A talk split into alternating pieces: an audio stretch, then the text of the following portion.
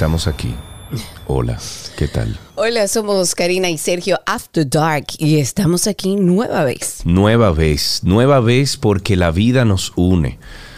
¿Cuánto tiempo juntos? Amigo, ¿cómo está tu mundo? Eso es lo que me tiene que decir. ¿Cómo anda tu mundo? ¿Cómo anda tu vida? Mi mundo. Había, había un, un canal, no sé si eso existe, que se llamaba Tu Mundo. ¿Tú no te acuerdas? Bueno, debe ser en una época más vieja que yo, porque yo no me acuerdo. No, no, lo que pasa es que era en Estados Unidos. Era como un canalito chiquito que decía Tu Mundo.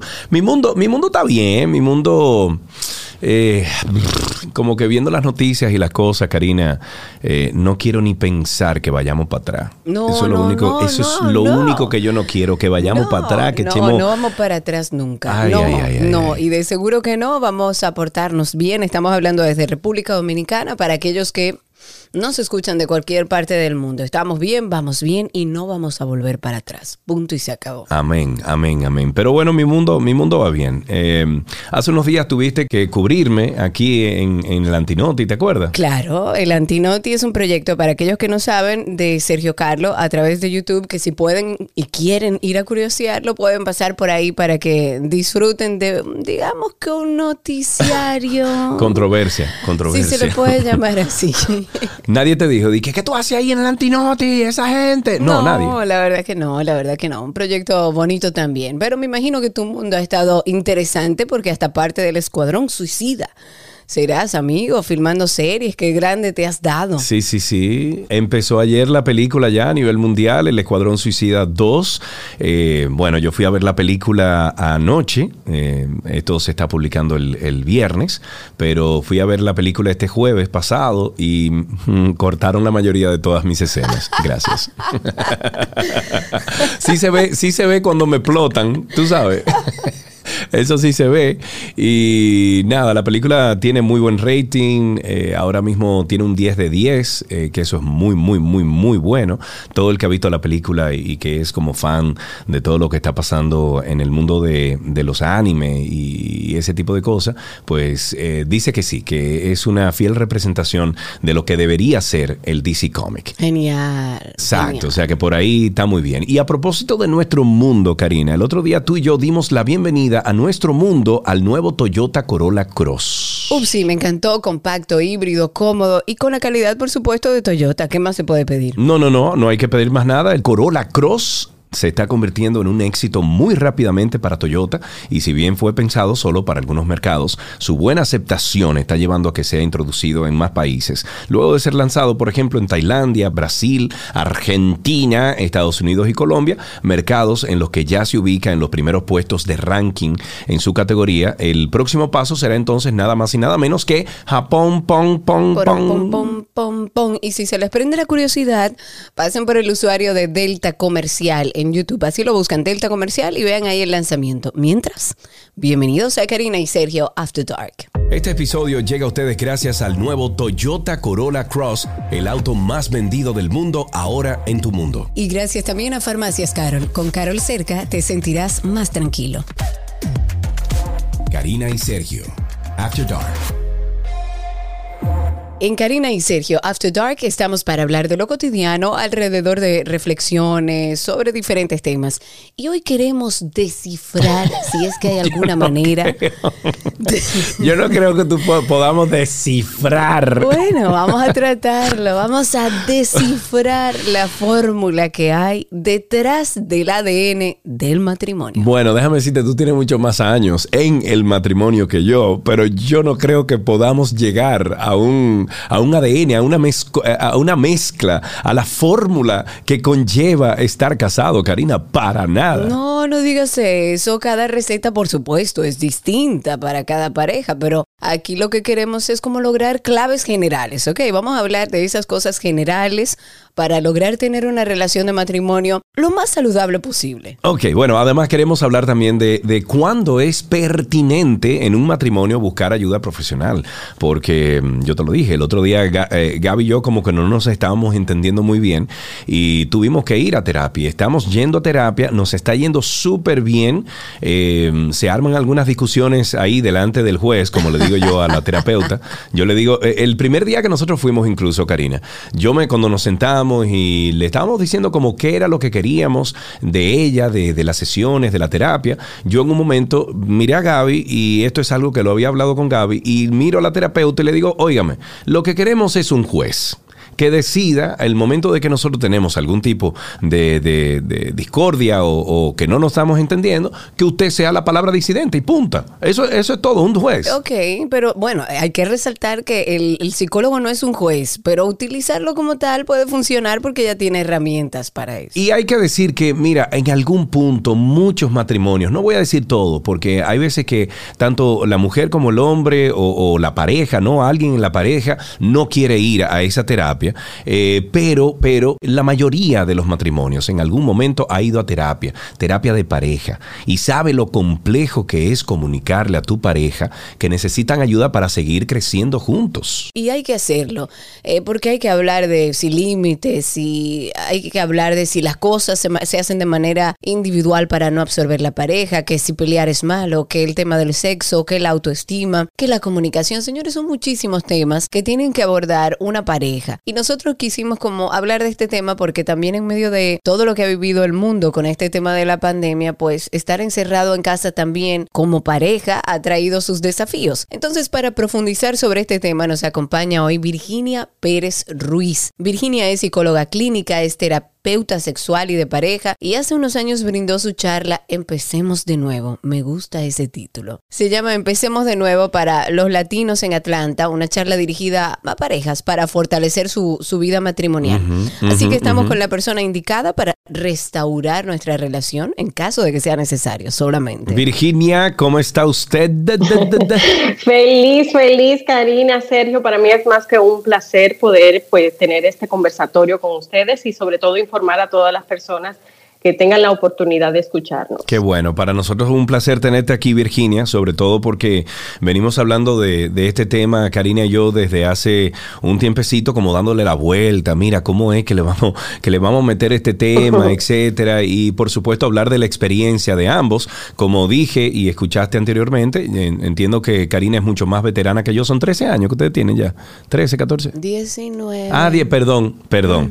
19 años que tiene Federico y Karina que- de, de casados y yo solamente tengo apenas 5 años de casado eh, y un año de relación, o sea, 6 años en total con Gaby. O sea que Virginia, todo tu input, toda tu, tu experiencia también como, como experta eh, será bienvenida. Vamos a empezar, Virginia. Según tu experiencia, ¿cuáles son los ingredientes vitales de un matrimonio? Mira, tú sabes que hay diferentes ingredientes de acuerdo a la dinámica de la pareja, pero hay ingredientes fundamentales que no puede faltar, como cuando tú haces eh, quizás un plato, eh, una cocina, si es salado, pues obviamente la sal es parte fundamental. Y para la relación de pareja deben de existir cuatro ingredientes básicos, que está el respeto, la comprensión, el cariño y la sanación. Respeto no porque tú eres hombre o porque yo sea mujer, sino respeto porque somos seres humanos.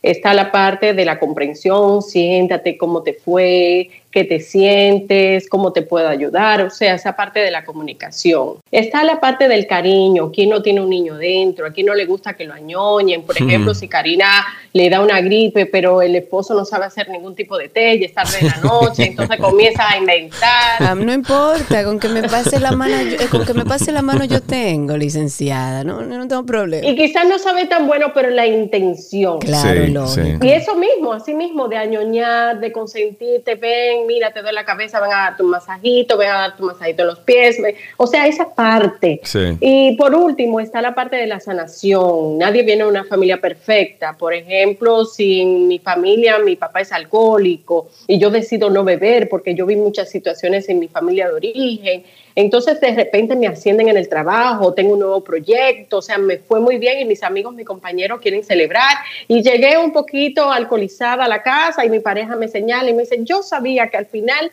tú ibas a ser igual que tu papá alcohólico. No, no Uy. podemos hacer eso porque es no, no necesariamente porque mi familia de origen viene con situaciones, yo la voy a replicar.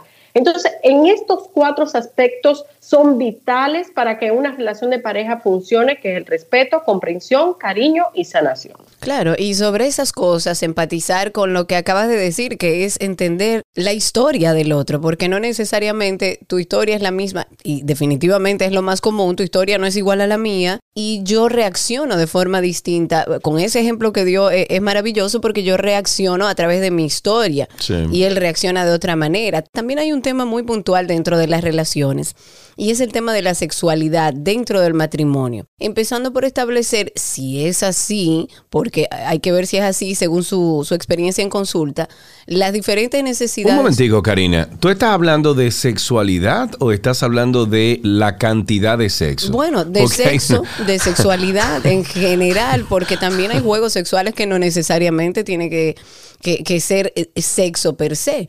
Entonces, eh, las diferentes necesidades que hay sexuales entre el hombre y la mujer, ¿realmente el hombre es más activo que la mujer en, en, el sexo, en la sexualidad en general? Bueno, antes de responderte, yo podría decirte una pequeña introducción y es que la sexualidad femenina es, muy, es un poco más compleja que la masculina por razones fisiológicas y razones sociales. Escuchen eso, por favor, eh, a las mujeres que están aquí, a los hombres que están escuchando este podcast. Pongan mucha atención a lo que la psicóloga va a decir. Adelante, doctor. Ahora sí. Eh, licenciada.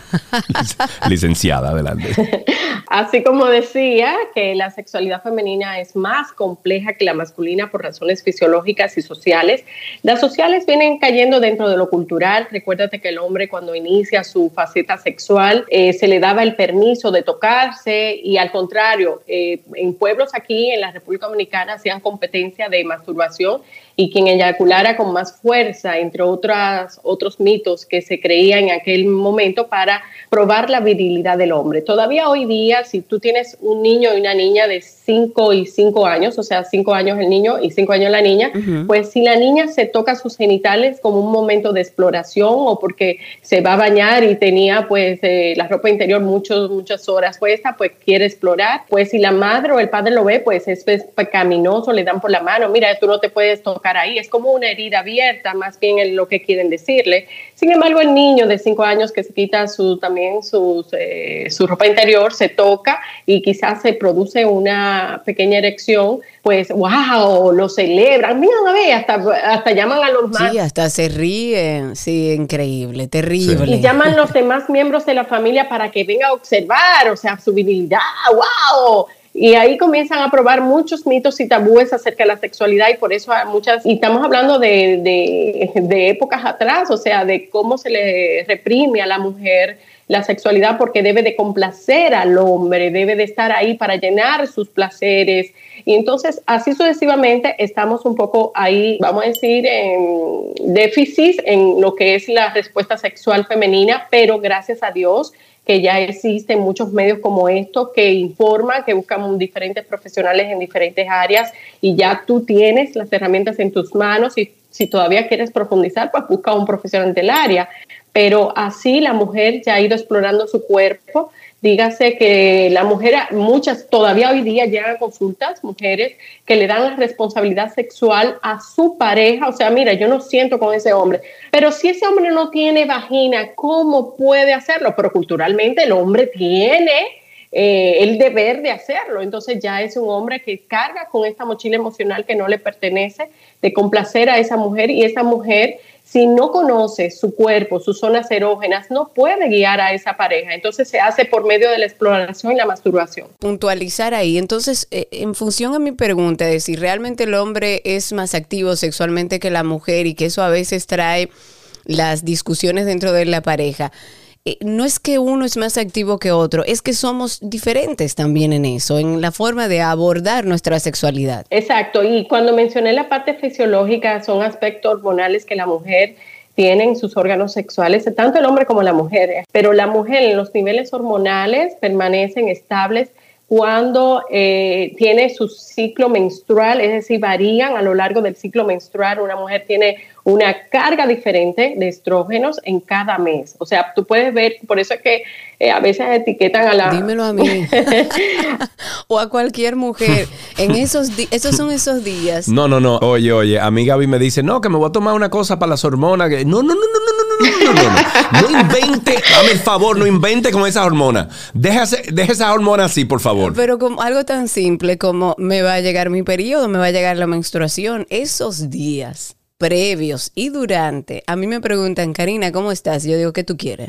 Ok, pero te voy a hacer una, pre- pero te voy a hacer una pregunta. Tú eres, por ejemplo, con Federico, tú le dices a Federico, mi amor, estoy de mal humor. Claro, yo me he sentado con él a explicarle, mira, a mí me llega la menstruación tales días, yo tengo dos días previos de esta manera, dos de- y ya él me entiende, él sale. Pero entonces yo le voy a pedir a las mujeres del mundo y también a los hombres, a ambos, eh, que cuando ustedes eh, están viviendo en pareja, le diga a su pareja, fulana, fulano, yo estoy de mal humor. O sea, dele ese, conchale, dele ese adelanto, ayude a la pareja y dígale, mire, yo estoy de mal humor, mm, háblame poco hoy y punto, porque yo lo hago con Gaby, pero Gaby no lo hace conmigo. Entonces ahí es que viene el asunto. A propósito de eso que dice Sergio, Virginia, ¿es saludable, por ejemplo, tratar de sentarnos a que el hombre pueda entender que, por ejemplo, y digo el hombre, pero también al revés y viceversa, pueda entender, por ejemplo, que hay varios días durante el mes que no necesariamente yo estoy en mi condición óptima, no solo para la sexualidad, para cualquier cosa? Porque estoy atravesando un proceso hormonal. ¿Se hace saludable hablar de estas cosas con la pareja? Claro que sí, existe una comunicación sexual, pero antes yo tengo que saber cómo me siento. Muchas personas no entienden, ni siquiera se comprenden de cómo se sienten, de por qué les pasan las cosas. O sea, lo primero es conocernos, porque es muy fácil decir, mira, dime cuándo te sientas mal. O sea, a veces yo no sé por qué me siento mal porque no tengo un conocimiento de, mis, de mi cuerpo, de mis síntomas, no conozco. Cuando tú ves que no hay un nivel de inteligencia emocional accesible para tú tener un funcionamiento saludable, porque tú no conoces tus emociones, tú tienes que comenzar a identificar tus emociones y luego poder comunicar. Muchas de las veces, muchos de los conflictos de pareja vienen por esto, porque nosotros queremos, en el caso de las mujeres, en un porcentaje alto, gracias a Dios, vuelvo y comento que ya eso está bajando, esos niveles está cambiando, porque la mujer está conociendo ya sus derechos como persona, como ser humano y también conociendo su cuerpo. Pero cuando la mujer no tiene conocimiento de su cuerpo, no tiene conocimiento de sus hormonas, no puede comunicar. Entonces queremos que el hombre nos lea los pensamientos y no es así, no es saludable. Lo más saludable es como tú dijiste, Karina, mira, sí, yo solo comunico a mi pareja y es que, y hablarlo. Y hablarlo, pero viceversa también, porque el hombre también tiene sus momentos. Pero licenciada, démelo crédito a mí que fui yo que vine con esa fórmula, espérese. Fui yo que propuse eso aquí. Claro, así claro. No, claro. así Sergio no. está, está muy activo en eso, está bien informado. Claro, mire, a- eh, para no salirnos del tema de, de la cantidad de sexo que uno tiene, si es saludable, si no es saludable, y, y para llegar a una, mm, a una media, ¿no? Si es que existe. Si es que existe, exacto. Porque cada pareja es un mundo. Pero, por ejemplo, yo hablando de experiencia, yo llego a mi casa explotado, explotado como un montante que yo no aguanto más, que lo que quiero es acotarme. Y Gaby... Te toca el hombro, mi amorcito, mi amorcito, y esta noche no hay de nada. No hay de nada. En serio, te vas a dormir. Pero escúchame, oye, que lo que pasa, durante la pandemia, yo no he estado solo un solo segundo, tú lo sabes, Karina, o sea, yo aquí en la oficina estoy con, con mi compañero Salvador, que es mi compañero de trabajo, eh, y cuando llego a la casa estoy con Gaby. Yo no tengo un segundo solo, sin embargo, la gran mayoría de gente a mi alrededor dice, wow, tengo tres días solo. Llévame. Yo quiero estar ahí solo. Pero espérate, por eso voy. Bueno, eso es otro tema interesante como para abordarlo, para, para mantenernos en, en la sexualidad y luego abordar eso, que también es interesante. Sí, entonces mi pregunta es la siguiente, licenciado. O sea, eh, cuando yo llego a mi casa, yo lo que quiero es dormir. Ahora, si hay que tener sexo, si hay que tener sexo, o sea, si, si hay que tener sexo, porque hay que tenerlo, sobre todo yo y Gaby que tenemos cuatro años buscando hijos, eh, yo le digo, Gaby, mira, vamos a esto, vamos a salir de esto. No es Ah, no, que... pero así no se espérate, hace, pero espérate. Pero mi amor, No, pero espérate.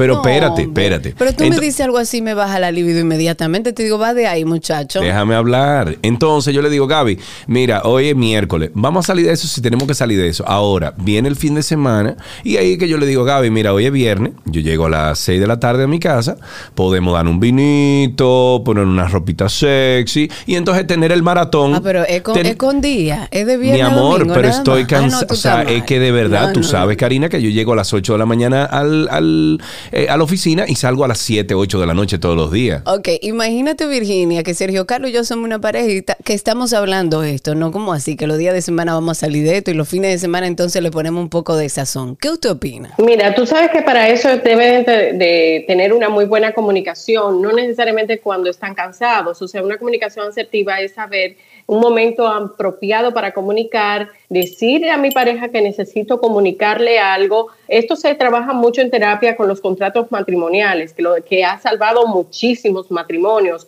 por estos ruidos que son, se ven simples, pero se van acumulando y es una bomba atómica a largo plazo. En ese caso, lo que podemos buscar es un momento apropiado, ambientar, porque por ejemplo, si Sergio Carlos llega muy explotado, muy cansado, eh, él tiene que comunicarlo. Mira, hoy tuve un día bastante pesado, no sé qué me pasa. Entonces la pareja inteligentemente le dice, bueno, vamos a darte un masajito. Y en ese masaje tú haces un cortejo y haces eh, todo un, unas parafernalias para que quizás haya una buena respuesta sexual, o sea, se convierta en una buena relación sexual, porque no hay un compromiso, o sea, si tú, así mismo como dice Karina, me baja la libido, porque ven, vamos a salir de eso porque hay que hacerlo. No, la mujer es mucho más emotiva, la mujer eh, es, le gusta hacer todo un preámbulo porque es muy auditiva, es mucho más romántica. Ahora, yo, yo, mire, licenciada, yo me estoy riendo. ¿Está oyendo, Sergio? Espérate, yo me estoy riendo. ¿Está oyendo, Sergio? Espérate, espérate. Es mi amor, es pasarle la manita. Pero oye, yo me estoy riendo porque Karina sabe, me conoce desde hace mucho tiempo y yo para eso tengo que estar como haciendo nada, haber pasado el día en nada. No, muchachos, una vez al mes. Pero yo llegué a mi casa. Y bebiendo espumante desde la mañana. Exacto, pero yo llegué a mi casa después de este día, que son todos iguales. Tengo cuatro años pisado igualita, eh, igualito. Llegué a mi casa para tener que. Ven, mi amor. Concho, le doy licenciada. Pero ve trabajando eso. Claro. Ve trabajando eso desde por la mañana, por ejemplo tú saliste del trabajo, pero antes de salir le da un beso y listo, te vas. Sí, claro. Y cuando eh, estás dentro del transcurso del día, comienzas a mandar un mensaje bonito, tú te recuerdas aquel momento, tú te recuerdas que nos conocimos, entonces tú vas trabajando. Oiga, licenciada, Gaby y yo nos pasamos el día en eso, o sea, no, nos llamamos un par de veces, o sea, el amor, el amor está ahí. Lo que pasa es que, mira, hemos tenido que, o sea, que Gaby ha tenido queja de eso, de que, conchale, mi amor, eh, mira, hoy... ¿Esto es una consulta personal o esto es para ayudar a la gente? No, pero son experiencias, son experiencias porque hay otras parejas que pasan por lo mismo, Karina. no, totalmente, yo lo sé. Pero imaginemos que hay una pareja que esto es perfectamente normal, como para dar el cierre al tema de la sexualidad y del sexo dentro de la pareja. Esto es perfectamente normal, todos trabajamos, todos llegamos agotados, ya entendemos que la mujer parte de un punto distinto al hombre dentro de la sexualidad ¿Qué hacer? Algunas eh, eh, herramientas básicas, Virginia, de cuando está flojo el asunto. ¿Cómo es que podemos reconectar para volver a tener esa... Yo te tengo la respuesta, licenciada, ahórresela. Usted va a una tienda de, de juegos sexuales y usted se compra par de soga, usted se compra par de... Claro que sí. y vamos a amarrarnos, vamos a taparnos los ojos, vamos... Claro que sí. Eso, oye. No, no hay necesidad, no hay necesidad. Vamos a escuchar a Virginia. Eso puede ser ofensivo para algunas parejas. Tienes que saber que tu pareja lo va a disfrutar en caso de, porque he visto de todo en terapia. Claro. Lo que tú tienes que hacer para reactivar la pasión es, en el caso, oigan hombres y mujeres, pero en especial los hombres, porque los hombres con una lencería quizás un poquito sexy, provocativa o un masaje erótico que le haga a su pareja, pues se reactiva inmediatamente. La mujer es un poquito más lenta. ¿Qué podríamos hacer para reactivarnos? Recordar aquello que nos enamoró. ¿Qué fue las cosas que nos enamoró? O sea, cuando tú me cortejabas, cuando tú me decías cosas eh, sabrosas, deliciosas, o quién sabe, o sea, eh, qué cosas yo hacía que ya no hago y qué cosas tú haces que ya no, no haces. También cuáles son las expectativas, porque el ser humano y la pareja va evolucionando tanto en lo sexual, en lo profesional, en lo evolutivo, normal. Entonces tú sentarte con tu pareja y decir, por ejemplo, en el caso de Sergio Carlos, que tiene cinco años, mira, vamos a, renovarnos, qué cosas ya yo no hago, qué cosas voy a hacer, qué me gustaría seguir haciendo, qué yo espero de ti, qué tú esperas de mí, y puede ahí mencionar todos los aspectos sexual. Una cosa muy importante y es que nosotros lo que hacemos verticalmente se refleja horizontalmente. En el día a día, si no hay ese cortejo, si hay mucho estrés, si hay mucho malestar, si hay deuda, si hay problemas económicos, todo lo voy a transmitir en la parte horizontal. Hijos. Eh, hijos, exacto. Casa. deudas. Entonces todo eso lo voy a reflejar si no hay una buena comunicación, porque yo supongo, los problemas de pareja vienen mucho en las suposiciones. Yo supongo que como Karina es mujer debe hacer tal cosa. Yo supongo que como Sergio es hombre debe hacer tal cosa. Entonces hay ruido porque no hay suposiciones. Vamos en base a realidades. Vamos a sentarnos a comunicar. Vamos a sentarnos a hablar qué yo deseo y qué tú esperas de mí. Entonces ahí hacen una dinámica donde hacen una negociación que los dos salgan ganando y mínimo salir como novios, no importa si tiene hijos, adolescentes, niños, recién nacidos, no importa. Como novios, mínimo salir una vez a la semana, como novio, no a juntarnos en la casa de la mamá ni los amigos, o sea, solos como novios. Solitos como novios. Exactamente. Ok, ahí tenemos algunas herramientas de qué podemos hacer con esta parte que habitualmente es un tema dentro de la pareja. Primero por lo que ha dicho Virginia de que somos distintos y segundo porque sí, la vida nos va llenando de cosas, de trabajo, de compromisos, hijos, casa eh, y todas las otras cosas que tenemos que a veces es cierto, llegamos cansados, llegamos agotados, no estamos en nada lo que tenemos que hacer es tomar el tiempo para conversar y, ojalá y sea antes de que llegue una situación que ustedes no puedan manejar, que siempre están los terapeutas para eso, pero ojalá tengamos el tiempo para sentarnos a hablar sobre este tema. A las mujeres aprendan a hablar de su sexualidad de manera abierta que no le dé vergüenza decir dónde le gusta, dónde no le gusta, eh, de qué forma, para que de esa manera también la pareja tenga la oportunidad de conocer cuáles son tus necesidades. Sí, eso sería un buen tema plantear porque todavía aquí en la República Dominicana existen muchos mitos de cómo la mujer puede guiar a su pareja de las cosas que le gustan porque son juzgadas, señaladas y hasta cuestionadas. Si hay algo que yo puedo recomendar con los ojos cerrados, sin temor a equivocarme, es ir a terapia, tanto en la parte personal como en las relaciones. En mi caso con José pasamos un momento muy retador en el cual realmente nos cuestionamos si valía la pena seguir, si valía la pena nosotros continuar con nuestro matrimonio. Y la verdad es que esta experiencia, esta terapia de pareja con Virginia fue un antes y después. No enseñó los límites, no enseñó que estamos dispuestos a sacrificar. No fue magia. Un proceso guiado en el cual aprendimos a conocernos, aprendimos nuestros límites, aprendimos a negociar, a ver más allá de nuestros egos, a trabajar juntos hacia una misma meta, aunque sea de forma diferente, a poder celebrar la diversidad, a entender la diferencia de carácter y personalidad y encontrar la belleza de cada uno. La experiencia de terapia aún al día de hoy ha sido una de mis mejores decisiones y puedo decir que actualmente mi posición, mi relación es gracias a el trabajo que realicé en terapia. Licenciada, escuchando este testimonio de Aberlín y su pareja, ¿cómo uno puede convencer a esa pareja que no quiere ir a terapia? Porque dice, no, yo no necesito, si es el hombre, dice, no, yo no necesito terapia. O la mujer a veces también, no, no, no, tú y yo necesitamos otra cosa, eh, que no es terapia. ¿Cómo uno puede conseguir que esa persona, que esa pareja diga que sí a terapia? Mira, tú sabes que eso es una de las situaciones más comunes, verla en sesión. ¿Qué pasa?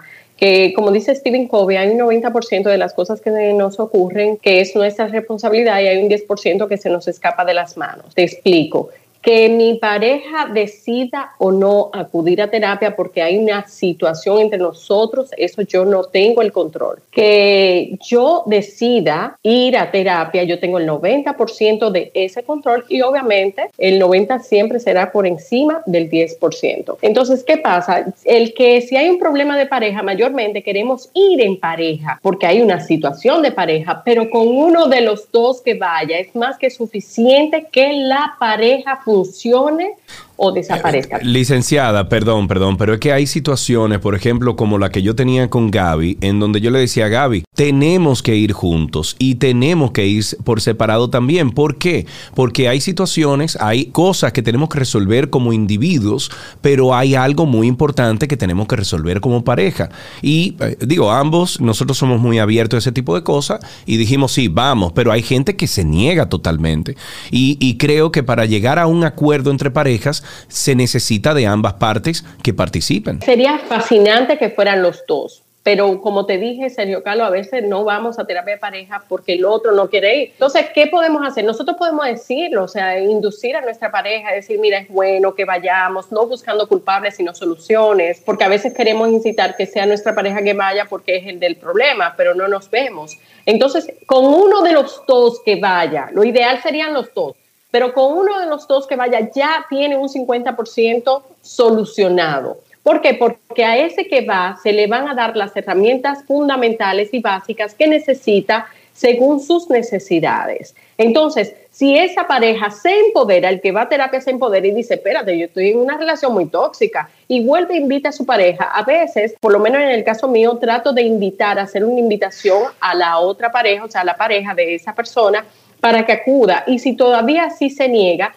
en muchos de los casos, la persona que va es el que se empodera, obviamente toma la decisión si continuar o no dentro de la relación. Hay algunos que tienen las herramientas y funciona y dice, conchale, mira, con yo modificar parte de mi conducta ha, ha, hecho favorable la relación y hasta mi pareja instantáneamente modificó las de ella sin yo incitarlo, o sea, solamente porque yo cambié. Entonces, otras de las veces sucede que el que se empodera y dice, no, espérate, yo no puedo, eh, me le he pasado todos estos años empujando a mi pareja para que llegue, yo estoy desgastada no, o desgastado, no me había dado cuenta, y ahí decide hacer una ruptura de manera sana, porque lamentablemente si no buscan ayuda, pues no van a haber solución, porque no, ya han pasado años haciendo lo mismo y no tienen, es decir, que no tienen las herramientas apropiadas para que las cosas funcionen. Y el amor no es suficiente para que una relación de pareja perdure. ¿Y qué pasa, por ejemplo, porque hemos abordado mucho el tema de la sexualidad en la pareja, de la comunicación, sin embargo, una pareja con hijos, los hijos siempre traen discusiones que inicialmente pueden ser sanas en cuanto a la educación, en cuanto a la forma de reaccionar frente a situaciones relacionadas con los hijos.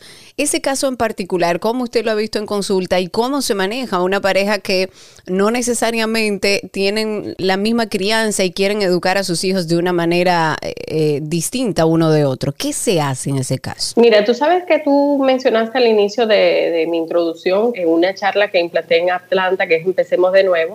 Eso yo lo hice más bien también como una especie de taller aquí en República Dominicana y era como los, las parejas que iban a iniciar, o sea, que tenían pocos años de vida matrimonial o iban a casarse. Ese fue el plan. Pero se agregaron parejas de 10, 15, 20, 30 años de casado. Entonces, eh, ahí el título cambió. Empecemos de nuevo, es como empezar de cero. Y yo trabajo mucho los contratos matrimoniales de las negociaciones, de qué tú quieres, qué tú esperas, y hacemos una negociación en todos los aspectos. Se habla de la parte sexual, económica, educativa, cuántos hijos vamos a tener, los gustos, qué tanto yo conozco a mi pareja. Pero si ya tenemos a los hijos, o sea, si tenemos ahí, yo tengo mi costumbre y tú tienes las tuyas, es sentarse. Los padres deben de sentarse para saber cuál es la dinámica correcta que ellos consideran que sean funcionales para sus hijos. O sea, de mi familia de origen hay cosas que me gustan, que quisiera seguir aportando. Por ejemplo, siempre se almuerza en la casa juntos. Eso es algo que yo quería seguir eh, como trayectoria de mi vida eh, familiar en origen, vamos a decir. Entonces, yo quiero seguir con eso. Entonces la otra persona me dice, mira, eh, yo de mis padres vi que ellos, ellos siempre estaban con nosotros, jugaban con nosotros. Entonces, lo que no nos aporte, lo desechamos y hacemos una sola dinámica como pareja. Los niños son el resultado de los adultos, de las personas, de sus padres, de quienes los tutores, porque ellos simplemente son una esponja entonces, si los adultos no están bien, o sea, los padres, obviamente los hijos van a reflejar esa conducta. Claro, y se van a perder porque no, no entienden hacia dónde es que están orientando el tren, si no están de acuerdo, la pareja no está de acuerdo. Y muchas de las parejas hacen una lucha de poder porque quieren ser lo más chulo de, de los padres, quieren ser más simpáticos y esto es lo que causa mucho daño a la, a la familia completa porque trae secuelas en los hijos. Los hijos no ven esa figura de autoridad, eh, vamos a decir, funcional y pueden rejugar con esto. Entonces, lo fundamental de esto es que los padres queden de acuerdo y que ellos mismos se apoyen entre ellos porque los hijos son increíbles. Ellos saben encontrar la debilidad cada uno y de eso se pueden aprovechar debilitando lo que es la formación de los hijos en la familia. Hola, mi nombre es Grenji. Nosotros fuimos a terapia porque estábamos en un proceso de buscar un embarazo. Durante ese proceso fue muy difícil, pero yo comencé a tener muchísima ansiedad, a tener problemas de que por todo me enojaba, todo me alteraba, todo me irritaba, le hablaba mal sin culpa a mi pareja, a mis familiares. Esta situación fue la que detonó el que yo me diera cuenta en sí que necesitaba ayuda. Le dije a mi esposo, necesito ayuda, necesito ir a un psicólogo, necesito ir a una terapia, porque yo sé que no me encuentro bien yo sé que no estoy bien. Entiendo que fue lo más difícil, aceptarlo, el que no me encontraba bien, en aceptar el por qué hacía eso.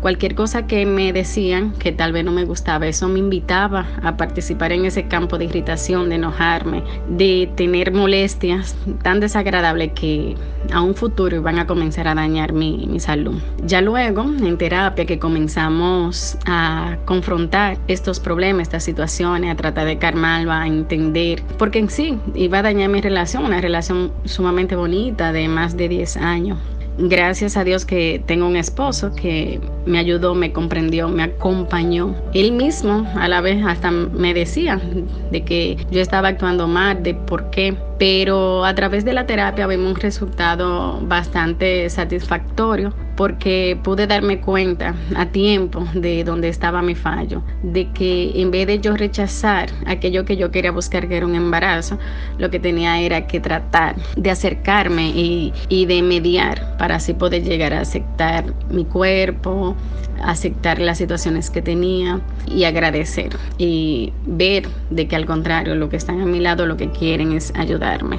Entonces comencé a entender esta parte y a la misma vez apoyarme en mi pareja, a encontrar e-, ese amor, esa, esa comprensión que él me brindaba.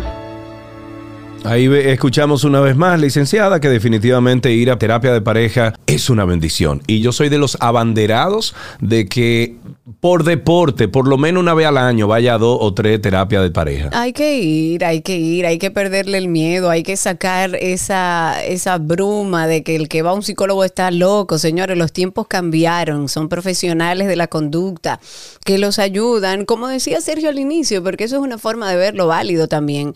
Hay que tener un juez fuera de la relación que nos haga ver ciertas cosas que quizás no estamos viendo. ¿Cuál es el porcentaje, Virginia, de parejas que van a terapia, que, que pueden reconstruir su matrimonio y salir de manera positiva ya con herramientas para seguir adelante. Contrario a los que quizás en, en, medio de la terapia deciden separarse, que también es saludable si no hay nada que hacer. Bueno, en mi experiencia laboral por años, que tengo más de una década trabajando con parejas, digo que un 98% es beneficioso, o sea, increíble. Ya es un 2%, son muy pocos los casos que, terminan en un desacuerdo, que, que no, no llegan a una solución, porque hasta sí mismo, como tú dices, de aquellas parejas que han ido quizás con algunos temas específicos y hasta llegan a una separación amigable, pero hay otros que han ido porque ya, porque se quieren divorciar y hasta eso se han salvado. Claro. O sea, todo fluye, todo fluye. Entonces hay unos grandes beneficios y esto incrementa y mantiene el bienestar general. A veces hay que ir, mira, yo tuve recientemente, hace pocas semanas, una pareja que yo hicieron el contrato matrimonial que se hace primero por tres meses luego por seis meses y luego lo hacen anual. Pues ellos fueron a ver cómo se sienten y, el, ya ellos tienen el contrato anual porque ellos dijeron, bueno, tenemos un año y medio que no venimos, pero queremos saber cómo estamos. Entonces ahí se hizo una, una simple entrevista y ellos salieron más enamorados que nunca porque lo están haciendo bien y se están acoplando a las herramientas que se le dio en un momento determinado. Licenciado, ¿usted ha sentido, a propósito de que estamos en medio de esta pandemia, a más parejas acudiendo a, a consulta y cuáles han sido los problemas más presentes por lo que han acudido, sobre todo en este año y medio, dos años que tenemos viviendo esta pandemia? Sí, mira, se ha aumentado la cantidad de pacientes, específicamente las parejas, acudir a terapia eh, después de la pandemia o durante la pandemia, ya porque a nivel emocional se han detectado varias crisis. Primero, en las primeras semanas del toque de queda, vamos a decirlo de, de, esta manera, en la República Dominicana, era una etapa de luna de miel, porque las demandas que yo tenía antes de la pandemia era que mi pareja no pasaba tiempo conmigo, que se la pasaba trabajando, Claro. que, y de repente mi pareja está 24/7 conmigo, entonces las primeras semanas son maravillosas, pero ya cuando no tenemos a esa persona que quizás no asiste en el hogar con la limpieza, limpieza, que no asiste con los niños. Entonces entramos en crisis y que no podemos llevárselo los niños a la abuela por las mismas condiciones de precaución que tenemos por la del COVID, pues también entramos en crisis, porque yo supongo que tú deberías de, como eres mujer, de, de, estar en la cocina, de resolver. Y yo supongo que como tú eres hombre, pues tú tienes que, que hacer las cosas más pesadas y eso. Entonces ahí vino muchas crisis y ahí se dio cuenta de que si no tenemos la ayuda idónea, pues no vamos a funcionar. Estábamos funcionando en automático por unas medidas que teníamos en el momento, pero aquí se enriqueció bastante cuando acuden a terapia y hacen unos acuerdos maravillosos. Eh, por ejemplo, yo he tenido muchas chicas, muchas pacientes que no le gustan la cocina y no por el hecho de ser mujer, porque son etiquetadas y han hecho un acuerdo con su pareja. Y muchos hombres que intentaban tocar la cocina y entonces, ¿qué hacían? Bueno, una semana te toca a ti, una semana a mí y, y hacían lo que podían y se veía ese gran esfuerzo. Aquellas parejas que trabajaron como equipo, hay otros que presentaron en crisis como ansiedad, estrés, ahí se dieron cuenta que no tenían una comunicación asertiva, eh, desacuerdos, depresión, angustia y todo eso se magnificó con la pandemia. ¿Ok? Entonces, que aquellas parejas que revierten de lo negativo a positivo cuando se le dan las herramientas, obviamente son mejores personas hoy, son mejores parejas. Aquellos que se unen en la justificación y solo ver el culpable de las cosas, entonces lamentablemente parejas así no avanzan. ¿Qué se hace? Hasta los niños participaron en el caso de tenerlos, de trabajar como equipo, los adolescentes, los niños. O sea, esto unió a aquellos que lo tomaron y revirtieron a positivo. Entonces se terminó de hundir a aquellas personas que se llenaron de justificaciones y maldicieron cada momento de su espacio. Entonces esto es cuestión de actitud. Aquellos que tienen las herramientas apropiadas la utilizaron. Aquellos que no la tuvieron, pues lamentablemente se hunden. Hola, mi nombre es Avelina Costa. Mi esposo y yo tomamos la decisión de buscar ayuda de psicoterapia en pareja porque al venir desde la República Dominicana a Estados Unidos, eso para él fue un cambio muy fuerte. Después de casarnos en el 2019, tuvimos muchos conflictos eh, porque no nos estábamos comunicando de la mejor manera. Decidimos eh, buscar una psicóloga de la República Dominicana. La psicoterapia ha sido una maravilla.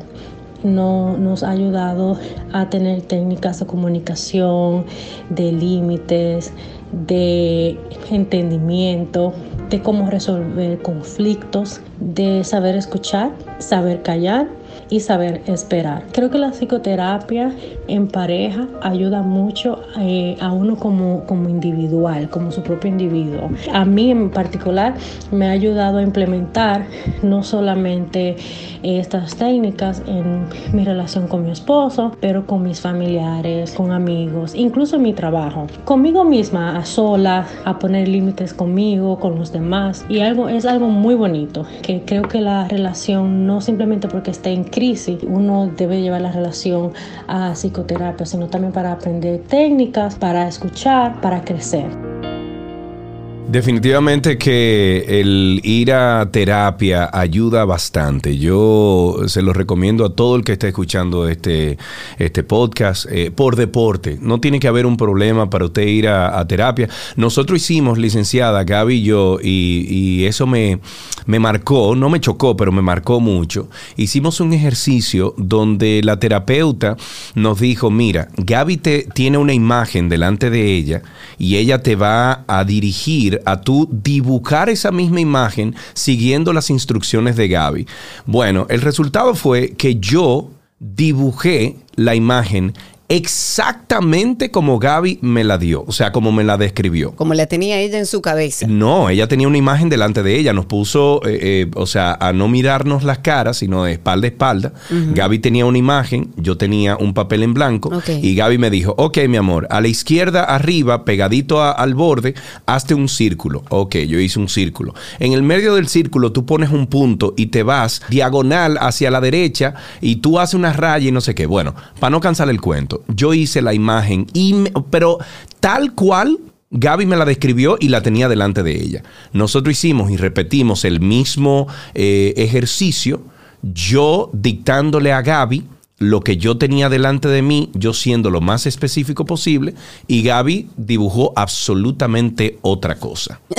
¿Qué, qué tipo de, de- de prueba es esta, licenciada, si la conoce? ¿Y cuáles son esas herramientas que se utilizan en, en terapia para ayudar a la pareja? Mira, ese ahí se prueba mucho la comunicación y la escucha. Eso quiere decir que yo escucho muy bien a Gaby y que ella no me escucha a mí. O no te entiende o no te No, no es así. Deja que la licenciada hable. Puede ser, mira, cuando hay ruido en la, en la comunicación hay una percepción. Yo, yo tengo una percepción diferente de las cosas.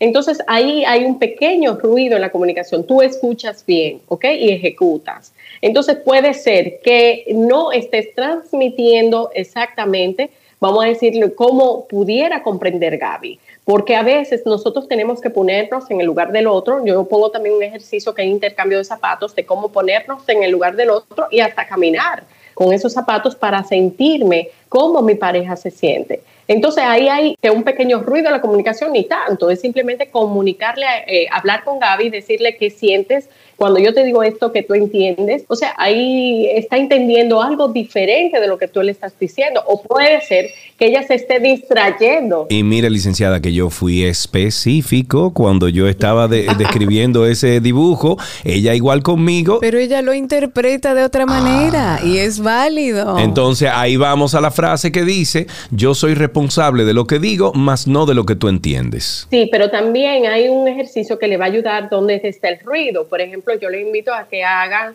el cambio de rol. Por ejemplo, que un día, 24 horas puede ser, puede ser hasta 12 horas, pero si es el día completo, mucho mejor de que ella sea Sergio y que tú sea Gaby. O sea, eh, que cambien de cómo se comportan. Eh, Karina, ya veo a Gaby haciendo el antinoti y estando contigo al radio un día completo. Lo, lo que estamos i- es un día que pasen juntos, por ejemplo, un domingo que no trabajen, eh, que se la pasen juntos, porque ya las responsabilidades profesionales, pues cada quien sabe cómo desempeñarlas. Pero en el día a día de cómo yo me comporto, de cómo tú me tratas o yo siento que me tratas, nuestra pareja es nuestro espejo. Escuchen bien. Entonces con esto ya me está dando señales de cómo yo me estoy sintiendo. Eh, bueno, les cuento, a mí lo que sucede es que yo tengo, siempre hemos escuchado que los locos son los que van a los de los psicólogos. Y yo tengo un amigo en común que también me decía mucho a mí, José, o sea, no tienes que ser loco para ir donde un psicólogo. Entonces, mi pareja y yo teníamos como muchos, muchos problemas, cosas de pareja, ¿me entiendes? Y hubo un momento en el cual ya yo dije, necesitamos a alguien. De la manera que yo le dije a ella fue esto, vamos a buscar un profesional Tú te ves sola con ella, yo me veo solo con ella y en el momento que ella quiera nos juntamos y empezamos nuestra terapia juntos. Pero yo creo que la clave fue decirle que cada uno iba a comenzar por su lado y esa fue la clave del éxito. Licenciada, para finalizar, ¿cómo podemos dejar cinco o seis consejos para matrimonios que se sienten en este momento estancados, que sienten como que no avanzan? Esa previa antes de llegar a, la terapia, ¿qué pueden ir haciendo? Mira, lo primero es sentarse de frente cada uno. Vamos a decir, poner en cita una comunicación entre ellos. No de que, mira, vamos a sentarnos a hablar. No, es comunicarnos. Es decir, mira, yo necesito hablar contigo este tema. O sea, hay que decir el tema.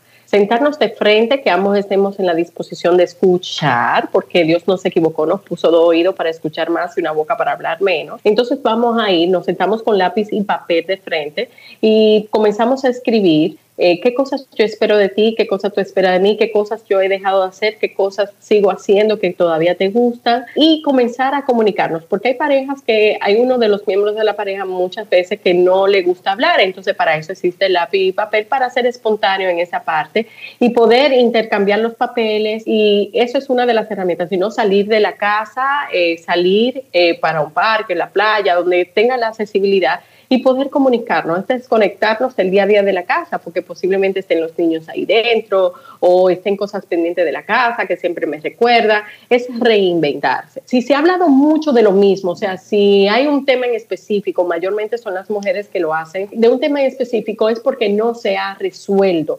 Entonces ya ahí te va dando síntomas de que hay que buscar ayuda profesional. Si en la sexualidad no estoy disfrutando al máximo como disfrutaba antes o porque ya me ha bajado el deseo sexual o porque ya no me siento tan motivada, entonces ahí ya te está dando síntomas de que las cosas no están bien. De que cuando tenemos tan pequeños conflictos, si hay cosas tan pequeñas que me irritan, como que dejas un vaso arriba de la mesa y antes no me irritaba, entonces ya ahí te va dando síntomas. Entonces debes buscar la ayuda idónea con un especialista en el área que te dé la confianza y que sientas la empatía, pues ahí sí vas a buscar soluciones. Y en el caso de que tu pareja no quiera ir, ve tú. Lo ideal sería que fueran los dos, pero si hay uno de los dos que se opone, Ve tú. Yo creo que son saludables. Yo, eh, como dije anteriormente, le recomiendo a todo el mundo a que por puro deporte vaya y a una sesión o dos con su pareja. Es un médico, señores. Usted tiene un pediatra de cabecera, usted tiene un médico de cabecera. Búsquese un psicólogo de cabecera y junto a su pareja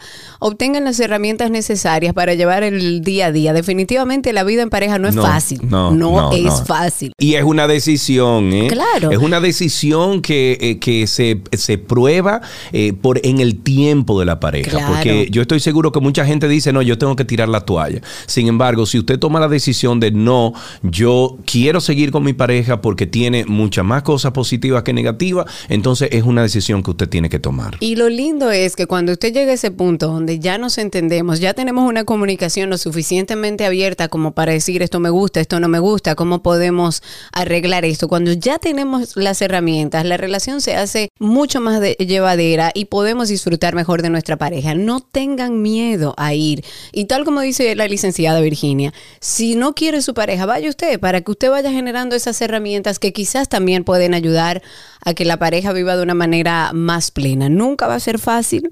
Busque momentos incluso solos si usted quiere, que Sergio Carlos se ha quedado de que no tiene eh, eh, un espacio de soledad, de intimidad consigo mismo. Todo es válido en la pareja si ambos se ponen de acuerdo. Quisimos hacer este podcast porque sabemos que producto de la pandemia también muchas parejas han tenido muchísimos desafíos y lo interesante de todo esto es que tiene solución. No le tenga miedo al psicólogo, arranque, busque un especialista en el área de pareja, si es a nivel sexual, eh, sexual, pero busque ayuda que todo tiene solución. Muchísimas gracias, licenciada Virginia Pérez, por estar con nosotros. Un beso para usted. Ahí estamos recomendando en, la descripción de este episodio, estamos recomendando los servicios de la doctora em, para que usted se comunique con ella si está en República Dominicana. ¿Usted hace terapia remota, doctora? Sí, hago terapia online y la verdad que son muchos los pacientes en Europa, Estados Unidos, parte de los Estados Unidos, o sea que hay muchas personas que están acudiendo a las terapias online y también aquí en la República Dominicana también hay muchos que están, aunque estamos presencial, pues también estamos online. Bueno, pues vamos a hacerlo así. Muchísimas gracias, licenciada Virginia Pérez Ruiz y a ustedes amigos, gracias por siempre venir a ver qué estamos haciendo Karina y yo de este lado en After Dark. Eh, recuerden que estos episodios son eh, publicados los viernes a las 7 de la noche en todas las plataformas de streaming habidas y por haber. Hasta aquí este After Dark del día de hoy. Este episodio llega a ustedes gracias al nuevo Toyota Corolla Cross, el auto más vendido del mundo ahora en tu mundo. Y gracias también a Farmacias Carol. Con Carol cerca te sentirás más tranquilo. Karina y Sergio, After Dark.